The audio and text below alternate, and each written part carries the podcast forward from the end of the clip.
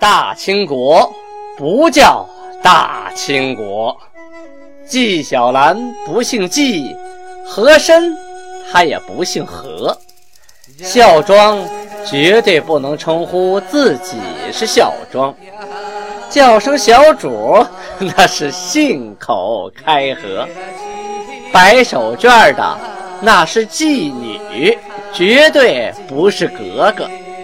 好，今天。听俊贝勒播讲一段《青通剑》。听众朋友们，大家好。上次啊，我们讲到了朝鲜国王李辉向明廷建议，发现了金国的一个弱点。什么弱点呢？金国是内陆地区啊，他吃盐费劲啊，他没有盐那人就活不下去了，干活也没有劲儿。盐是生活必需品，他呀，就像这个。明朝皇帝啊上奏说呀，建宜这个地方啊，建宜就是建州的宜人，本不产盐，经常啊偷偷到辽海等处去贩盐啊，去偷偷买盐啊，去贩盐。后来得罪了天朝，这个天朝就把他盐路给断了，这帮人就没有盐可吃了啊。前年的时候啊，他们派兵遣将攻打海边的城铺，然后。偷盐抢盐，最近呢，又派兵伐木煮海为盐啊，就开始自己熬盐了。俄清间就是没多时日啊，就弄了四百余垛呀，就是拿马驮那一垛一垛，四百余垛啊，任意输去，就毫无顾忌啊。近日来呀，又领兵数千，屯驻小邦盐境，运至郭府，大设主据，是说呀。努尔哈赤又派兵好几千呀，就在我这个朝鲜边上啊，支着大锅、大釜，然后设主具、砍树，准备开始熬盐。照这样下去，年复一年，深恐严厉西归其手啊！什么是严厉呀？啊，大家要了解这一点，就在古代，在过去啊，这个盐是生活中的必需品啊，离离不开的。而国家呢，却把盐垄断起来，就不允许老百姓私自的熬盐、售盐、贩盐，不可以啊，要国家统一管理。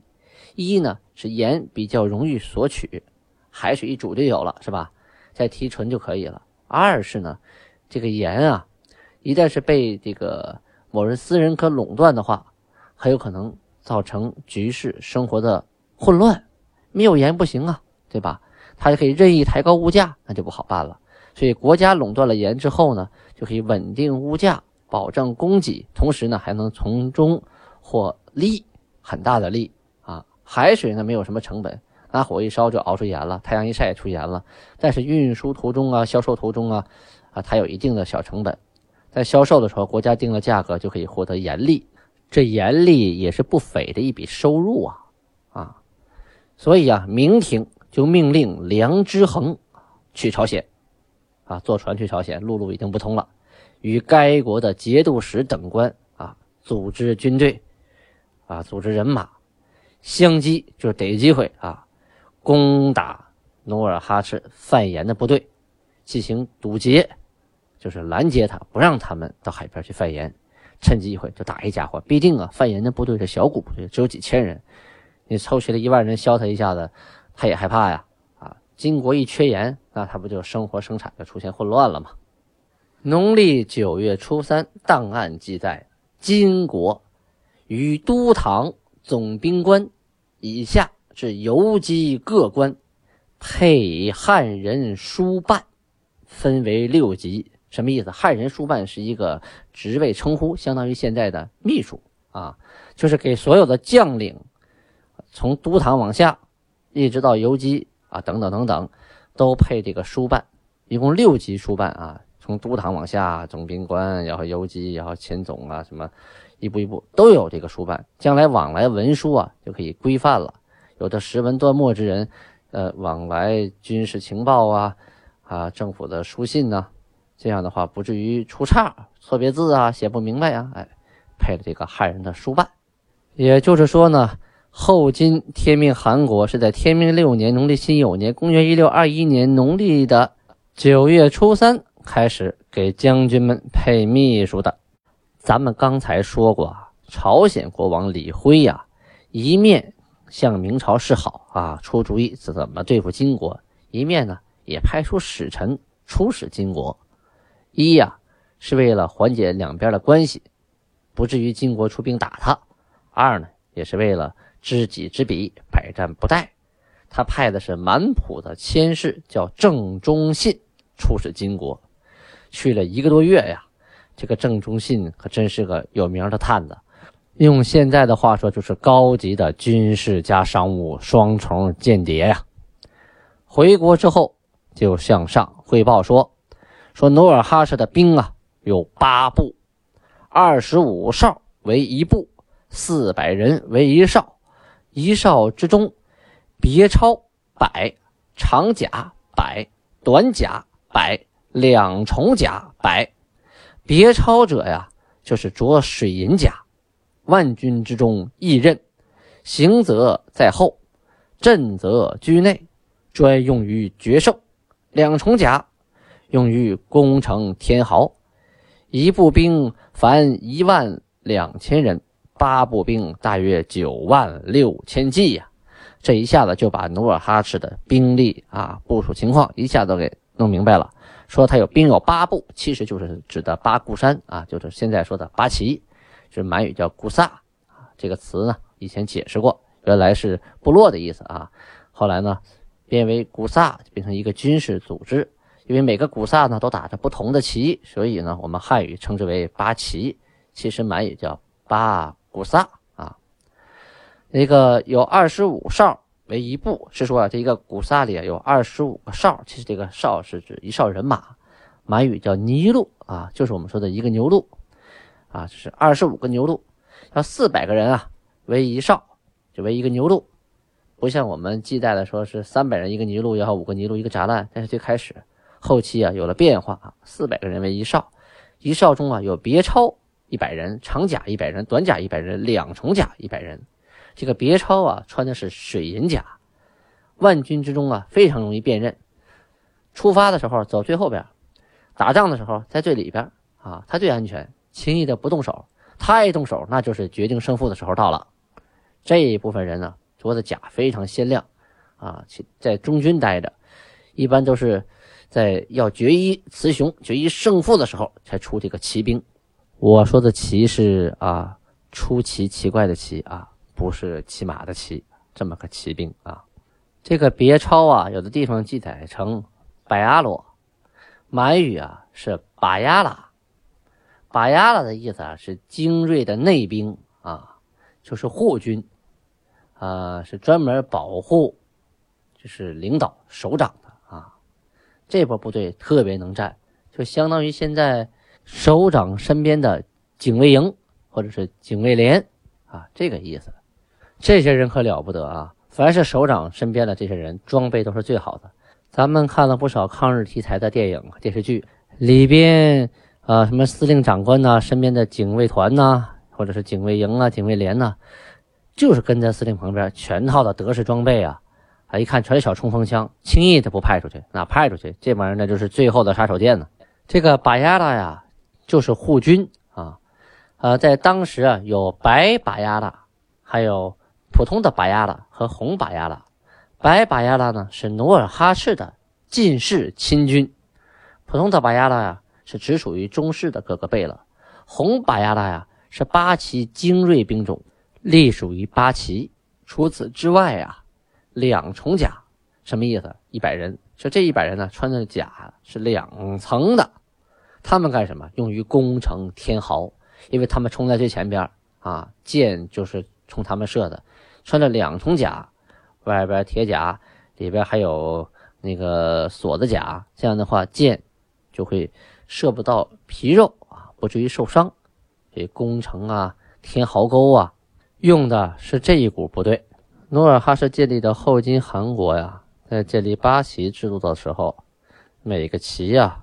都有固山的领有者，称之为和硕贝勒啊，也有称为主齐贝勒、齐主贝勒，简称为齐主，是这个旗的主人。同时呢，这个旗还有最高的将领，称为固山额真，啊，就是个固山的头，这个古萨的最高长官。最开始啊，呃，努尔哈赤自己领两部，就是亲领整黄和镶黄两旗，次子代善呢领整红、镶红二旗，五子莽古尔泰领整蓝旗，努尔哈赤的侄子阿敏领镶蓝旗。八子皇太极领整白旗，长孙杜度领镶白旗。这个固山的将领呢，就说固山额真呐，整黄旗的固山额真是阿敦，镶黄旗是达尔汉虾，霍尔汉啊，霍尔汉是他的名字啊，达尔汉虾虾是护卫的意思啊，达尔汉是对他的封号。整红旗为博尔金虾，镶红旗为汤古代。整白旗为董鄂氏的和合里额驸，镶白旗为杨古立。在天明六年闰二月二十六日啊，我们老档记载这个镶白旗为阿巴泰阿哥啊，整蓝旗为穆哈连，镶蓝旗为吉尔哈朗。这个朝鲜的郑忠信呢，除了把这个军事配比啊向上汇报了，同时啊还把这个。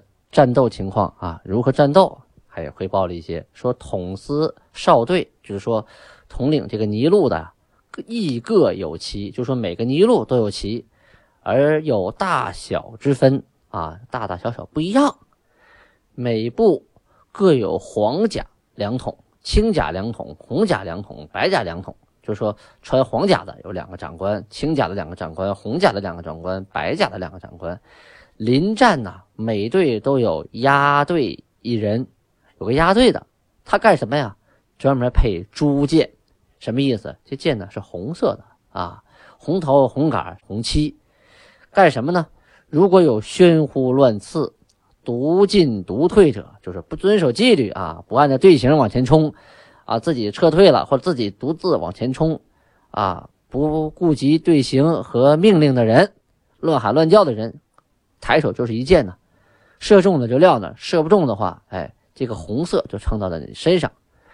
以后打完仗就要检查，检查每个人身上后背，如果背上有这个朱痕，那就不问你是青红皂白了，直接拉出去砍了，脑袋砍下来，让你不听军令啊？为什么你不听军令啊？你不听军令，我拿竹箭射你，你以为逮不着你啊？现场管不了你，回来咱们秋后算账。每次打仗胜利之后，要收拾财物、牲畜，分分别呀分给各个部门啊，功多的就多分一倍。以上这些内容啊，都是朝鲜国的使臣满浦的千世正忠信出使金国的时候的所见所闻，回国来写成文章向上汇报的。农历的九月十四日记载，努尔哈赤命令。重建辽阳城，这个辽阳城啊，年代久远，业已颓朽，且城垣广大，特别大。这个城重修太费力气。他说：“若我出征，必致守城人陷于危难呐。我若出去打仗，那谁负责守城，谁就要倒霉呀。为什么这么说呢？我们东边有朝鲜，北边有蒙古。”这两个国家与我们都不算熟啊，要是舍弃此地啊，去西征大明，则必有后顾之忧啊，需要重新建筑一个更坚固的城池啊，留有守兵以解后患，即可安心南征啊。朱大贝勒呀，还有大臣们呢，都谏曰，就说呀，你舍弃所得的城郭啊。居住的士庐，就是我们的房子，还有这个城，我们都不要了，找个新地方建新城、建房子，这个劳民伤财呀！恐力所不能，劳苦国人啊！努尔哈赤说：“我与大国构兵，岂能只图安逸啊？就是我跟明朝这么大国家打仗，我能图安逸吗？而唯虑一时之危劳。你们只考虑这一时啊，很劳累，很疲劳。而我的意思在宏图大业呀。若惜一时之危劳，何能成就将来的大业？可令汉人筑城，什么意思？说我们这这么多汉人呢，他们不打仗啊，让他们来筑城。至于房屋啊、庐舍呀，让他们自己去盖就就可以了，那个无所谓。这样的话，也劳累无几呀，也不会令八旗兵丁感觉疲劳，也不耽误他们打仗嘛。于是呢，在辽阳旧城的东边建了一座新城。为金国的都城，名叫东京城。档案九月二十四日啊，农历的，记载说朝鲜国王啊派使者又来金国了。这回啊是送东西来了，现银百两，一百两银子白银，绸缎五十匹，纸五十刀，高丽下布二十匹。即普通的布五十匹，刀五十把，油纸十刀。这努尔哈赤说呀：“凡两国欲相好，当互相馈赠。今我若纳尔贡物，恐坏我名，遂不纳，尽却之。”嘿，这有点意思啊，是说呀。他们两个国家呀，真正要是相好的话，应该礼尚往来，你给我，我给你，是吧？今天呢，我收了你的贡品，会坏我的名声啊！不要，都退回去。他也觉得呀，这个朝鲜呢，这个东西送的名不正言不顺，东西也不多，什么意思啊？你是正式跟我交好吗？你这不像啊！你还得跟大明通好，你必须给我玩正经的、正式的。所以我不收你这个不明不白的个礼物。再有啊，刚才我念了一遍这个礼单，你也看这点玩意儿，这点东西啊，也没什么值钱的玩意儿，努尔哈赤根本就瞧不上。所以啊，你们的使臣也别往我这儿来，你们东西也别往我这儿送。你送这么点破烂，我也不知道回你什么好东西。你回去吧，我一样也不要。农历十月初一啊，档案记载说努尔哈赤。下谕汉人，就是辽东地区耕种的汉人，这么说的：明年征收军人粮食，啊，四马的草料及耕种之田地，就是说呢，明年啊，向你们耕种的田地里边要征收军粮、草料。辽东五卫之民可耕种无主田二十万晌，什么意思？就说你们这五卫的居民呢？可以在这个无主的田地里选二十万赏去耕种，就鼓励耕种。你有能力种，你就去种。这些田没有主人，那个时候地广人稀啊，你就去种吧。种完了以后呢，你就减轻了你的粮食负担了啊。同时呢，还从无主的田内啊拨出十万赏给盖州、海州、富州、荆州四位的老百姓耕种。农历十月二十五日的档案记载啊。努尔哈赤又下谕诸身啊，前边下谕汉人，这回下谕诸身。诸身是指谁啊？是指广大的女真人。这一部分女真人呢，不包括奴隶，同时呢，也不包括那些贝勒呀啊，那些王公啊，不包括这些人啊，是些指平民的诸身。他这么说的：蒙天眷佑，以明帝辽东地方庇我。就是老天爷保佑我，把辽东这个地方给我了，令诸身汉人统归一国，就是指女真人、汉人都归到一起了。迁户至此之旧诸身，不得视汉人为一国之民。就说呀，从外边迁过来的老诸身，就跟我来的那些老女真人啊，从新宾那边迁过来的之类之类的哈，你不能把汉人呢当成别的别的国家的人。我们是一家的，勿夺其衣食柴草，攘取其基石。意思是说呀，你不能抢他们的衣服、食物、柴火、粮草，不能去掠夺他们的家养的鸡呀、猪啊等等等等。今而得盐而食，得棉可服。如此体面，何处有之？意思是说，到了今天，你们能吃上盐啊，能穿上棉服，像这么体面，你们以前有过吗？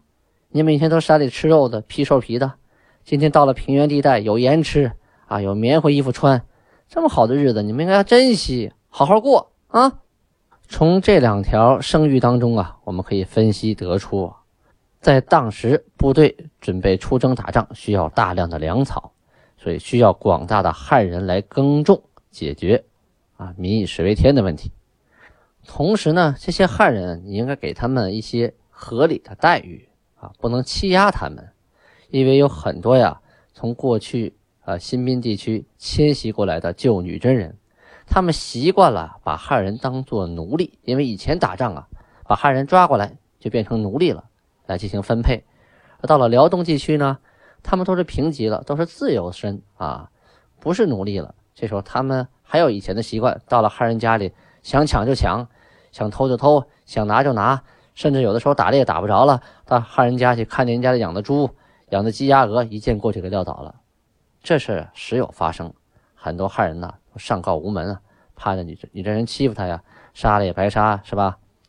说是有法律在那管着，但是啊，实属啊还是女真压迫汉人，这已经成了习惯，所以，努尔哈赤才下此圣谕，来规范女真人的言行。类似于这样的啊劝劝诫型的圣谕和发布的法律法规很多啊，都在不同的时期，都是。有助于民族融合、民族间和谐平等、共同发展的。好，今天呢，青铜剑我们就讲到这儿。下次啊，咱们那位大将军熊廷弼就坐不住了，他要兵出山海关。感谢各位听众朋友们的收听，请您用手机下载喜马拉雅 APP，然后。搜索演员童俊，或者是搜索青铜剑，点击关注，点击订阅，点击订阅就可以了啊！这样您就可以免费听到全部的青铜剑了。也欢迎您在每一条语音下边给我留言点赞，如果能给我赞助，那就更好了哟！啊，巴拉巴尼哈，诶欢乐喜气洋溢。风雨几何顺，大家都太平，高举酒杯几歌唱，愿盛世永长宁。我们好忙的不出了客，我真等这匹马克西纳，马克西好忙的我没去看，闯完我了加了丰碑，喝完咱们就唱起歌，听到了歌声你跳起来，跳完咱们再一起喝，手里的酒杯不能空